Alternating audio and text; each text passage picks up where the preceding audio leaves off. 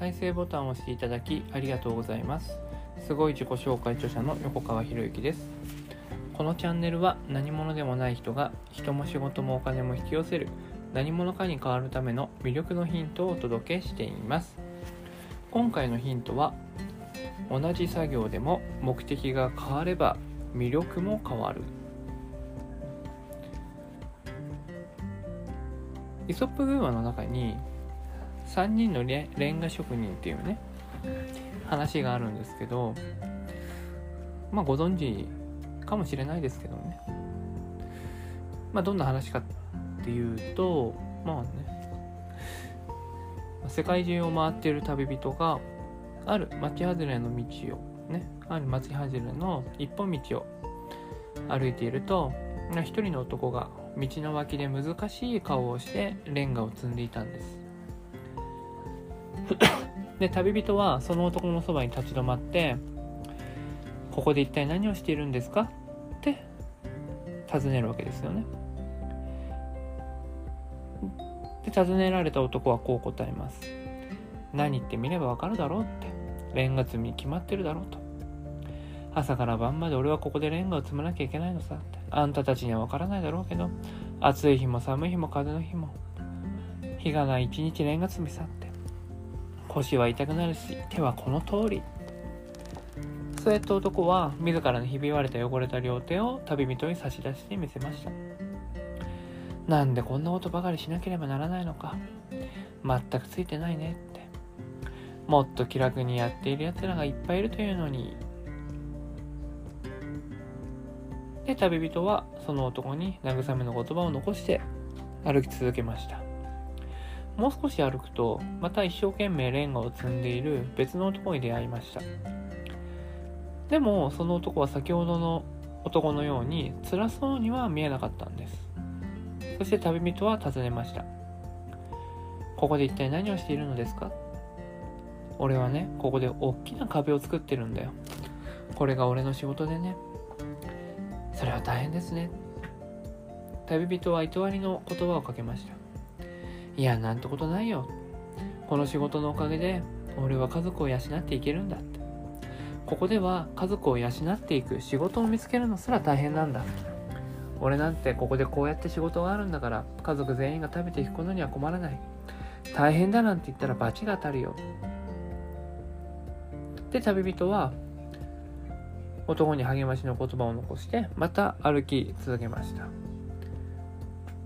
でまたもう少し歩くと今度は別の男が今度は生き生きと楽しそうにレンガを積んでいるのに出会ったんですね。また旅人は尋ねます。ここで一体何をしてるんですか？ああ俺たちのことかい。俺たちは歴史に残る偉大な大聖堂を作っているんだ。それは大変ですね。また旅人はいたわりの言葉をかけました。とんでもない。ここで多くの人が祝福を受け悲しみを払うんだぜって。素晴らしいだろうって。旅人はその男にお礼の言葉を残してまた元気いっぱいに歩き続けましたとさっていうね。3人のレンガのレンガ職人のお話ですね。あなたはどの職人さんに魅力を感じました？まあよほどひねくれてない人以外は3番目のレンガ職人だっていうわけですよね。同じレンガを積むという職業ねレンガを積むという仕事をやっているのに1人目はお金を稼ぐため、ね。まあ、目的もなしね、まあ、ただ単にレンガを積んでいる。で2人目は家族を養うためにレンガを積んでいる。3人目は、ね、大聖堂を作るために。そしてその大聖堂でみんなが悲しみを払ったりとかね。祝福を受けたりってそういう姿を想像しながらレンガを積んでいる。やってることはみんな同じなんですよ。同じレンガ積み。なんですけどその見えているもの見ているものの違いによって同じ作業でも目的が変われば魅力が全然違いますよね。でこれがまさに転職として取り組んでいるっていうね事例になると思うんですよまあ、転職についてはね、2回前の音声でね、お話をしていますんで、もう一度ね、復習してほしいんですけれどもね。目の前のことに対して全力で取り組む。で、その目の前のことの全力に取り組んだ先に、などんな未来が待っているのか。どれだけの人を巻き込んだ未来を想定しているのか。っていうのが大事なんですよ。最初のレンガ職人の最初の人はもう自分のことしか考えてない。だから自分一人ですよね。2番目のレンガ職人の人は、ね、家族という単位を巻き込んでいます。で3番目の人はもう見知らぬ人たちですよね。その教会に大聖堂に来る人たちのことを思っている。じゃあその大聖堂に来る人たちの顔とか名前とか知ってんのかって言ったら知らないですよね。知らないんだけどもうたくさんの人たちがそこにやってきて祝福を受けたり、ね、自分の犯した罪の悲しみを払ったりとかするっていうところを想像しながらレンガを積んでるんですよ。作業は同じでしょ？作業は同じなんだけれどもその見ている先目的によって同じ作業であっても魅力が全然変わってくるということです。これを自分の仕事に応用させるということなんですよね。どれだけ自分が今目の前にやってることのその先にあるその奥にあるものを想像できるかどうかイメージできるかどうかっていうところに魅力って関わってくるんですよ。ね、じゃあ、まあ、ここまではよく知ってる話なんでしょうけど俺10年後続きがあって10年後の彼らはどうなったのかっていう話があるんですよね。10年後。さあ、どう変わったでしょうか？まず1人目。1人目は、相変わらず文句を言いながらレンガを積んでいました。同じレンガ積みやってるのにね。で、2人目。2人目は、今度は賃金は高いんだけれど、ね。賃金は高いんだけど、ね、レンガ積みではなくて、今度はね、危険の伴う屋根の上で仕事をしていましたと。そして3人目。そして3人目は現場監督として多くの職人を育て出来上がった大聖堂には彼の名前が付けられていたんですっていうねこれすごくないですか？だから目的ですよねまあ、もちろん偶話ですよ。イソップ偶話から来てるわけですから、そうなるっていうことではないですけれども、でも、大きなものを見ていれば、ね、大は小を兼ねるっていうことわざあるように、大きなものを見ていれば、ね、そうした、ね、小さな変化の起こすことが簡単なんですよ。で、大きなことを言えば言うほど、必ず現れてくるのが周りの人たちのやっかみとか、そんなんできるわけないでしょとかね。いう人たちが必ず現れてくるんですよ。たかが、俺多分ね、その3人目のレンガ職人はたかがレンガ積みでね、そんなことまでね、考えてるなんておかしいよとか言うわけですよね。それ1人目からしたらおかしいですよね。だって、ただのレンガを積んで、ね、体をね、酷使してレンガを積んでるのに、人から見たら、ね、もうこんな仕事つらいよっていう人から見たら、生き生きとしてる、ね、同じ仕事をね、生き生きとしてる人を見るだけでも嫌になるわけですよ。そうすると、ね、結果として10年後、ね、1人目のレンガ職人は変わらないこと変わっていないわけですよね。でも3人目の人はねレンガ職人をねレンガを積み立ててるところから今度は現場監督になって職人を育ててでそしてその大聖堂を作るのに一番貢献した人として大聖堂に名前が残るまでになったっていうわけですよね。そういう可能性が広がっていくんですよ。目的が大きければ大きいほど。ここで取り組んでほしいのはあなたが、あなたが目の前に取り組んでいることの最終的な目的ゴールは何ですか？っていうね。まあ僕はいつも言ってますけど一人一人が大切な人を幸せに導く世の中を作るっていうね。だって世界中の人が全員ですよ。一人世界中の人が全員ね大切な人。まあ一番大切な人は僕は自分でね定義をしてますけれども自分で自分を幸せにできる人、ね、世界中の人が全員自分で自分を幸せにできる人だったら、争いなんて絶対に起きないんですよ。ね、争いを起こすっていうのはね、自分が何かを手に入れたいとか、奪いたいとか、もう奪いたいとか思ってる時点で自分の内側平和じゃないですよね。じゃあなんで平和にならないのか。平和にならない一番の理由は何かっていうと、ね、目の前のことに満足できないからですよね。まあ俗に言われる、ね、樽を知るっていうことをやらない知らない。知らない方が正しいのかな。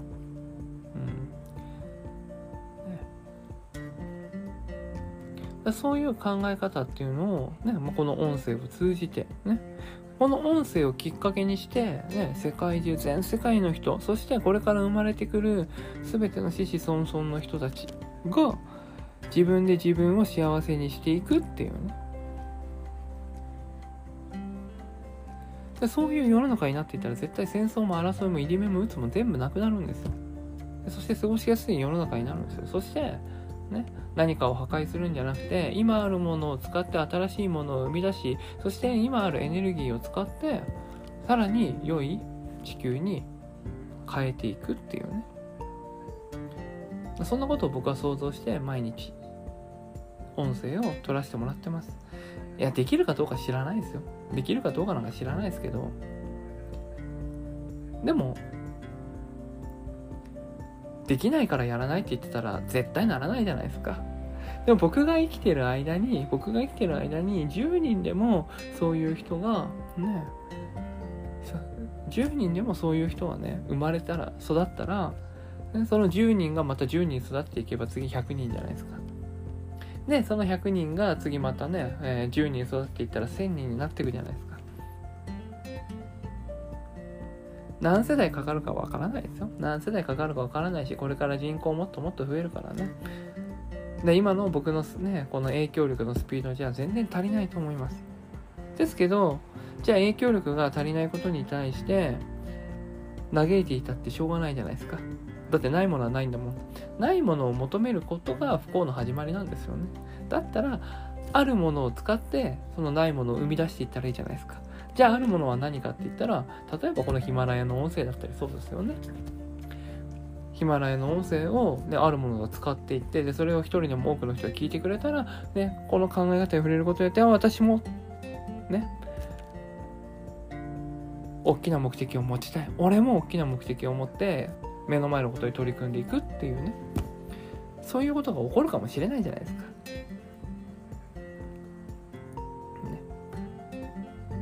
なので、まあ、今回のテーマはですね同じ作業でも目的が変われば魅力も変わるということでした。あなたの魅力を、ま、ドーピング的にって言ってもいいかもしれないですね。ドーピング的に上げる方法として、ね、どれだけの大きな世界を描いているかどれだけの大きな未来を描いているか。で描くのは自由ですからね。できるかできないかは知りません。もう無責任でいいと思います。できるかできないか。だけど、だけど、ね。できるかできないかで判断するんじゃないんですよ。やるかやらないかなんですよ。本当にその未来を実現させたいと思うんであれば、できるできない関係ないですよ。やるしかないんだもん。やらなきゃ実現できないんでしょでもし、ね、それを実現しなくてもいいよって思ったらやらないわけで逆に言うとやらないということはその未来はあなたにとっては不必要な未来ですよねってなっちゃうわけです。是非大きな未来描いてください。できるできない関係ないです、ね、もう全世界の人を巻き込むようなそんな未来を描いてみてください、ね、描くのは自由です。その描いただけでそして描いてでそれを実現した時の自分ってどういう自分なんだろうとかね。無双妄想しましょうよ。で そうやって